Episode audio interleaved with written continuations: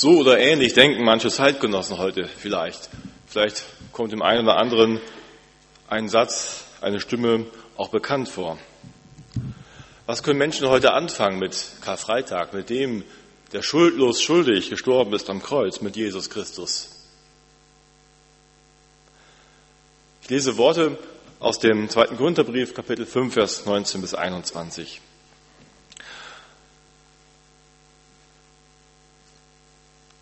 Denn Gott war in Christus und versöhnte die Welt mit sich selber und rechnete ihnen ihre Sünden nicht zu und hatte unter uns aufgerichtet das Wort von der Versöhnung. So sind wir nun Botschafter an Christi Stadt, denn Gott ermahnt durch uns. So bitten wir nun an Christi Stadt, lasst euch versöhnen mit Gott. Denn er hat den, der von keiner Sünde wusste, für uns zur Sünde gemacht, damit wir in ihm die Gerechtigkeit würden, die vor Gott gilt. Versöhnung. Was ist damit eigentlich gemeint und ist das eigentlich nötig? Versöhnung. Der Begriff Versöhnung, der kommt in seinem Ursprung her aus dem Umfeld von Krieg und Frieden. Wir haben es eben schon gehört, im Lied auch, der Frieden gemacht hat, ewigen Frieden, in unseren Krieg hineingekommen ist. So spricht die Bibel auch von Feindschaft, von Feindschaft gegen Gott. Krieg. Es gibt eine Rebellion gegen Gott. Der Mensch begann Gott irgendwann zu misstrauen. Schon in den ersten Seiten der Bibel wird das beschrieben. Ein Misstrauen ist da. Gott ist heute auch für viele Menschen vielleicht noch eine Möglichkeit, eine Möglichkeit, aber keine Wirklichkeit. Man kann vielleicht an Gott glauben, aber auch an was anderes. Wenn er und sein Wort uns in den Kram passen, so wie es uns gefällt, dann ist es gut, aber ansonsten lässt man ihn lieber außen vor. Versöhnung ist nötig, weil etwas schief liegt in der Welt, weil etwas schief lag, weil Schuld im Raum steht, weil Krieg war zwischen Gott und Mensch. Krieg ohne Raketen und Granaten, Krieg, wo Misstrauen durch die Luft fliegt, wo Menschen Gott nicht mehr vertrauen, wo Menschen Gott nicht Gott sein lassen, wo Menschen rebellieren gegen Gott. Jetzt würden manche vielleicht auch sagen, Moment, ich habe doch gar nichts gegen Gott. Ich bin nicht gegen ihn. Und ich finde oft in vielen Lebenssituationen ist eigentlich ganz gut, an einen Gott zu glauben. Da, wo es mir gefällt. Aber wenn Gott wirklich Gott ist, dann ist er es doch eigentlich immer. Und nicht nur dann, wenn es mir gerade gefällt. So ist Gott eben nicht nur eine Möglichkeit, sondern eine Wirklichkeit. Und ist wirklich in Jesus Christus Mensch geworden, um sich uns vorzustellen und zu zeigen. Und wir Menschen lassen Gott eben nicht Gott sein. Auch wir. Auch wir, die wir Jesus Christus kennen, erleben das doch noch immer wieder, dass unser Vertrauen viel zu gering ist, dass wir noch immer Sünder sind. Versöhnung ist nötig. Normalerweise redet man von Versöhnung ja eher so im Alltag, zum Beispiel, wenn man an Zeitschriften denkt, dann steht da was zum Beispiel von irgendwelchen prominenten Paaren, Brad Pitt und Angelina Jolie oder so, nach einem Streit, sie haben sich wieder versöhnt. Sie sind wieder zusammen. Oder Versöhnung zwischen Völkern. Versöhnung ist da in der Regel ein wechselseitiges Geschehen von beiden Seiten. Da wurde ein Kompromiss gesucht und gefunden. Da ist ein Streit geschlichtet. Dann kann man sagen, wir haben uns versöhnt. Wir haben das, was zwischen uns stand, besprochen, bearbeitet und wieder ausgeräumt. Jetzt steht es nicht mehr zwischen uns. Wir können wieder gemeinsam gehen. Vielleicht zwischen einem Ehepaar, zwischen Freunden, zwischen Nachbarn oder eben auch zwischen ganzen Völkern. Versöhnung.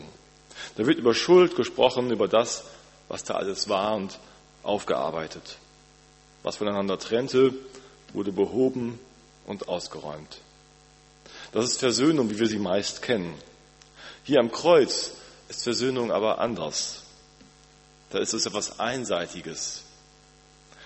Hier geht alles von einem aus, nicht von beiden Seiten. Es heißt hier im Text bei Paulus, Gott versöhnte die Welt in Christus mit sich selbst. Paulus sagt nicht, Gott versöhnte sich mit der Welt. Die Welt und Gott haben sich wieder angenähert und sich wieder versöhnt. Nein, er versöhnte selbst die Welt mit sich in Christus. Einseitig. Allerdings nicht so, dass damit gesagt ist, dass einer die Schuld hat und alle Schuld sieht und dazu steht. Wenn ich einen Unfall gebaut habe und merke, ich bin schuld, dann kann ich hingehen und sagen, ich will dafür bezahlen. Ich sehe, die Schuld liegt bei mir, einseitig, keine Frage, ich bin schuld, ich komme dafür auf. Es ist genau andersherum. Schuldlos, schuldig, haben wir eben gehört in dem Lied. Der, der von keiner Sünde wusste, wurde zur Sünde gemacht, heißt es hier im Text. Jesus Christus, der keine Schuld hatte, hat alle Schuld auf sich genommen. Genau umgekehrt. Der, der keine Schuld hat, sagt, ich komme für alles auf. Alleine. Du brauchst nichts mehr dazu zahlen. Das griechische Wort, was hier steht für Versöhnung, Katarsein, das kann man auch übertragen mit einer Art Vertauschen. Da wird etwas getauscht. Und hier wird getauscht. Versöhnung ist eine Art Wechsel. Nicht wechselseitig hier, einseitig, aber Jesus wechselt. Er geht an unsere Stelle und nimmt alle Schuld, damit wir dafür die Gerechtigkeit empfangen. Damit wir vor Gott dastehen, als wäre nichts zwischen uns gewesen. Er nimmt alles auf sich. Alles geht von ihm aus. Alles, ein für alle Mal. Für gestern, für heute und für morgen. Für alles ist er da gestorben. Für alles, für alle Welt. Die Welt steht da. Für alle Menschen. Und alles nur durch ihn. Nicht dadurch, dass wir jetzt Buße tun könnten, dass wir in besonderer Weise beten oder Opfer bringen könnten, dass wir durch unsere vorbildliche Frömmigkeit oder Zugehörigkeit zur Kirche oder Gemeinschaft irgendetwas vorzuweisen hätten und irgendeinen Anteil hätten an der Versöhnung, die da geschieht. Alles kommt von ihm. Gott versöhnte die Welt mit sich. Im Römerbrief, da schreibt Paulus sogar, wir sind mit Gott versöhnt worden durch den Tod seines Sohnes, als wir noch Feinde waren. Feinde, die nichts dazu beigetragen haben, die nicht mal was beitragen wollten. Gott hat die Welt mit sich versöhnt in Christus. Alle, die ganze Welt. Und am Kreuz, da sagt Jesus, es ist vollbracht. Alles ist getan. Da braucht und kann keiner mehr etwas zutun. Alle Welt ist dadurch versöhnt. Aber doch soll die Welt das nun auch annehmen. Sie soll sich versöhnen lassen soll diese Versöhnung gelten lassen für sich. Die Welt ist versöhnt und doch sehen wir eben, wie viele Menschen eben nicht versöhnt leben, auch nicht versöhnt mit Gott, weil sie es für sich nicht angenommen haben, weil es noch nicht aufgenommen, angenommen wurde. Dies Geschehen muss ganz persönlich zu mir kommen und zu dir, zum Einzelnen. So sollen wir den Ruf hören vom Wort der Versöhnung lasst euch versöhnen mit Gott. Lasst euch versöhnen mit Gott. Und wer das hört und annimmt, der ist versöhnt. Wir werden nicht aufgefordert, versöhne dich mit Gott. Du musst noch was tun, damit das, was am Kreuz passiert ist, damit das auch gilt für dich, sondern nimm das einfach an. Wir dürfen es einfach nur an uns geschehen lassen, annehmen, uns versöhnen lassen. Das ist nichts Aktives mehr, das ist nur passiv. Wir können unser Leben, uns, unser Herz hinhalten zum Mann am Kreuz, uns ihm und seiner Liebe aussetzen und dann ist alles gut. Es heißt hier, Jesus hat das Wort der Versöhnung unter uns aufgerichtet. Ein Wort, das nicht nur Gerede ist, So ist das bei Gott. Gottes Wort ist immer mehr als das, was wir so reden. Schon zu Beginn der Schöpfung heißt es, Gott sprach und es wurde. Und wenn Jesus etwas sprach, dann ist etwas geschehen. Dann ist ein Sturm still geworden, dann ist ein Lama auf die Beine gekommen. Ein Blinder hat Augenlicht bekommen. Sein Wort hat Kraft, hat schöpferische Kraft. So heißt es ein paar Verse vorher nur, ist jemand in Christus, so ist er eine neue Kreatur. Wer das glaubt und annimmt, der ist neu. Der hat einen neuen Anfang in Jesus Christus. Da geschieht etwas mit uns. Darauf dürfen wir vertrauen. Das gilt. Das gilt dann wirklich. Dann habe ich Anteil an Gottes neuer Welt. Wie passiv das geschieht, wie wir eigentlich gar nichts dazu tun, möchte ich noch mal kurz deutlich machen an drei Personen aus dem Neuen Testament, die beschrieben werden, die auch Versöhnung erfahren, jeder auf seine Weise. Drei Männer sterben da am Kreuz. Eben mal das Bild bei dem Lied auch zwischendurch mit den drei Kreuzen. Zwei Verbrecher, die neben Jesus gekreuzigt wurden. Zwei, die wirklich Schlimmes getan haben müssen, dass sie da gelandet sind wohl. Und einer lästert zu Jesus und sagt, nun hilf dir, zeig mal was. Und da spricht der andere, wir werden zu Recht bestraft. Wir haben es verdient, dass wir hier hängen. Wir wissen nicht, was die gemacht haben, aber er selbst sagt das so. Wir werden zu Recht bestraft. Wir bekommen den Lohn für das, was wir getan haben. Er, Jesus aber, hat nichts Unrechtes getan. Was macht Jesus jetzt? Er schweigt erstmal. Er führt keine Diskussion und sagt jetzt, ja, mal gucken und so, und wie ist das denn mit eurer Schuld? Und erzähl mal, was hast du alles auf dem Kerbholz? Vielleicht kann ich dir ja noch vergeben. Vielleicht kann ich ja noch was tun für dich, je nachdem. Der Mann neben ihm, der spricht einfach weiter und sagt zu Jesus, Jesus, denk an mich, wenn du deine Herrschaft als König antrittst. Und Jesus? Er fragt erst nicht nochmal nach. Ja, ich werde mal denken und ich werde es überdenken, mal sehen, wie schlimm es mit dir steht. Er sagt nur, heute wirst du mit mir im Paradies sein. Versöhnt. Einfach so. Einfach, weil er ihn gebeten hat. Denk an mich. Und ich denke an Petrus. Jesus wurde gefangen genommen und Petrus lief ihm hinterher. Ihm und den Soldaten, die ihn gefangen genommen hatten. Er war ihnen gefolgt, um das alles näher zu betrachten. Was passiert da jetzt? Und dann hatten Leute ihn gefragt, du gehörst doch zu Jesus. Du bist doch einer von seinen Leuten. Und Petrus sprach, nein, nein, ich gehöre nicht zu Jesus. Dreimal hat er das gesagt. Nein, nein, nein. Und Jesus war in Sichtweite. Er hat das gesehen und mitbekommen. Später, nachdem Jesus auferstanden ist, da treffen die beiden sich wieder. Petrus und Jesus sind da zu zweit vielleicht am Spazieren gehen miteinander und haben mal die Möglichkeit, endlich unter vier Augen zu reden. Wäre hier mal die Möglichkeit, dass Petrus jetzt das Wort eröffnet und sagt, Jesus, es tut mir so unendlich leid. Weißt du, es ist einfach so gekommen. Ich konnte nicht anders. Jesus fragt gar nicht nach. Er will gar nicht wissen, wie das alles ganz genau war. Das Einzige, was Jesus fragt, ist, hast du mich lieb? Petrus kann da sagen, ja. Versöhnt.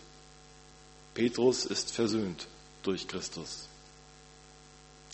Oder ich denke an Saulus. Saulus, einer, der für die Sache Gottes ganz eingetreten war, voller Eifer, der wirklich voller Überzeugung glaubte, auf der richtigen Seite zu stehen, wenn er gegen Jesus steht. Einer, der die Anhänger Jesu verfolgte, der sie gefangen nehmen und töten wollte. Einer, vor dem die Christen unglaubliche Angst hatten. Und dann stellt Jesus sich ihm vor Damaskus in den Weg und zeigt sich Saulus. Und er fragt nur, was verfolgst du mich? Eine Antwort wissen wir nicht wird nicht beschrieben, ob Paulus, also Saulus eine Antwort hatte, aber der Saulus wird zum Paulus. Der, der Jesus verfolgte, folgt Jesus und wird selbst zum Verfolgten. Saulus, Paulus ist versöhnt. Der, der gegen Jesus war, mehr als man es kaum sein kann. Ein Verbrecher, ein Verleugner und ein Verfolger. Alle drei versöhnt. Was haben sie dafür getan? Gar nichts. Sie haben es einfach nur empfangen und sich zusprechen lassen. Du und ich. Was haben wir so für Geschichten mit Jesus, mit Gott? Wo sind wir alles schuldig geworden? Jeder hat so seine ganz eigene Geschichte von uns. Aber du und ich, wir sind versöhnt, wenn wir es nur annehmen von ihm. Und nicht, dass wir nur versöhnt sind.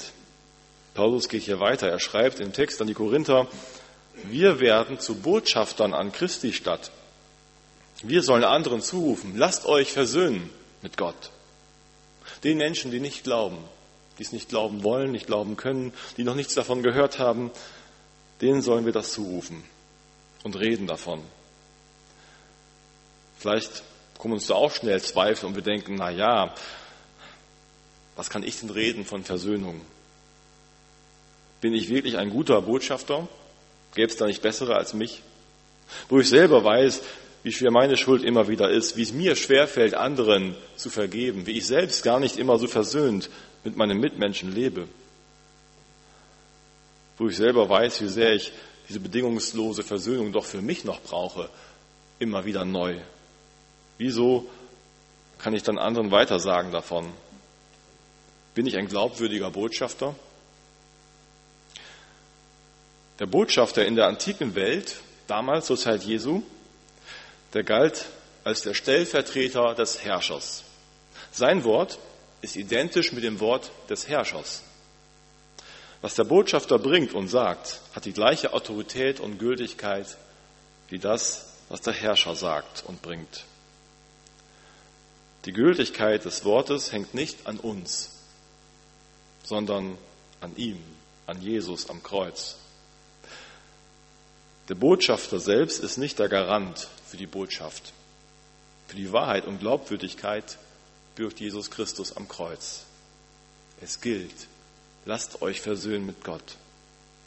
Gott versöhnte die Welt mit sich selbst. Nehmt es an. So sehr wir selbst glaubwürdige Zeugen dieser Botschaft sein wollen und auch sollen, zumindest versuchen sollen, es zu sein, so sehr hängt diese Glaubwürdigkeit aber letztlich nicht an uns. Ein Pfarrer, von dem ich mal bei einer Tagung gehört habe, was zu dem Thema sagte, dürften nur die mit allem und jedem Versöhnten Versöhnung predigen. Bliebe es in Sachen Versöhnung stumm in der Welt. Dürften nur die mit allem und jedem Versöhnten Versöhnung predigen, bliebe es in Sachen Versöhnung stumm in der Welt. Für die Wahrheit und Wahrhaftigkeit der Botschaft von der Versöhnung bürgt Jesus Christus und wir sind Botschafter an Christi Stadt. Lasst euch versöhnen mit Gott. Das gilt uns und das dürfen wir der Welt zurufen. Zum Abschluss möchte ich noch eine kleine Geschichte vorlesen. Eines Tages war es soweit. Nach Jahren in der Zelle holte man ihn heraus. Am Ausgang bekam er noch sein Geld und seine Papiere ausgehändigt. Man wünschte ihm alles Gute und dann war er entlassen und endlich wieder in Freiheit. Er ging zum Bahnhof und stieg in den Zug, der ihn nach Hause bringen sollte. Seit Jahren hatte er seine Frau und seine Kinder nicht mehr gesehen. Diese familiäre Gemeinschaft war mit seinem Gefängnisaufenthalt jäh zerbrochen. Je näher der Zug seiner Heimatstadt kam, desto besorgter und unruhiger wurde er denn seine Frau hatte mit ihm ein Zeichen verabredet. Wenn er zu Hause wieder willkommen sei, würde sie ein weißes Tuch in den Baum hängen, der bei der Einfahrt am Bahnhof stand. Andernfalls solle er für immer der Familie den Rücken kehren und ihr gestohlen bleiben. Der Heimkehrer saß mit bangem Herzen im Zug, denn er wusste, er würde den Anblick des kahlen Baumes nicht ertragen können. Darum bat er einen Mitreisenden, für ihn aus dem fahrenden Zug zu sehen. Bei der Einfahrt in den Bahnhof schaute der hinaus und sagte, Schau hin, schau hin, alles weiß. Der ganze Baum hängt voller weißer Tücher. Der Baum am Bahnhof hängt voller weißer Tücher, weil die Ehefrau einseitig für sich Versöhnung entschieden hatte. Das Kreuz hängt voller weißer Bänder, voller Gnade für uns und Barmherzigkeit, weil Gott sich für Versöhnung entschieden hat in Jesus Christus und lädt uns ein, nach Hause zu kommen. Amen.